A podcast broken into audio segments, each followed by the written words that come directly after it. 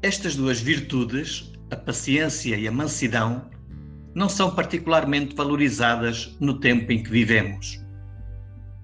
A paciência leva-nos a acreditar profundamente no ser humano, a persistir nas dificuldades, a amar a todos, mesmo os ingratos, sem esperar nada em troca. E a sua irmã Mansidão assegura-nos que nada de verdadeiro se alcança sem ser através da bondade e da paz. Nada tem a ver com indiferença ou resignação. A paciência e a mansidão são talvez a forma de ação mais sublime e mais eficaz. Como conquistá-las? No Evangelho de hoje encontramos uma expressão que bem pode ser a chave para obter a paciência e a mansidão. Acompanhar acompanhar Jesus.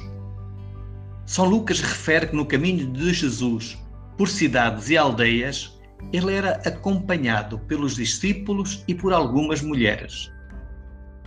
Acompanhar Jesus não apenas nos grandes acontecimentos, mas no simples caminhar de cada dia. E neste caminhar cotidiano com Jesus, aprende-se o seu estilo de vida. Esta companhia com Jesus tem sido o segredo de muitos cristãos, mesmo nas circunstâncias mais adversas. Recordo-me, por exemplo, do cardeal Francisco Van Tuan, um arcebispo vietnamita que passou 13 anos do seu episcopado na prisão, sendo nove em isolamento.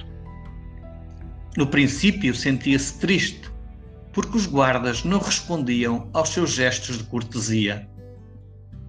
Mas uma noite teve um pensamento: Francisco, tu tens o amor de Cristo no teu coração.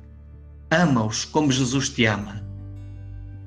No dia seguinte começou a amá-los, a amar Jesus neles, sorrindo, trocando palavras gentis. Contava-lhes histórias das suas viagens ao estrangeiro, como viviam outros povos. Isso estimulou a curiosidade dos guardas e levou-os a fazerem-lhe perguntas. Pouco a pouco tornam-se amigos. Querem aprender línguas estrangeiras, francês, inglês. Os guardas tornam-se seus alunos. A atmosfera da prisão mudou muito. Ao sair em liberdade, disse: Só o amor de Cristo pode mudar os corações. É o amor que prepara o caminho para anunciar o Evangelho. Neste dia, acompanhemos Jesus no seu caminhar, como os discípulos e amigos, amando com paciência e mansidão.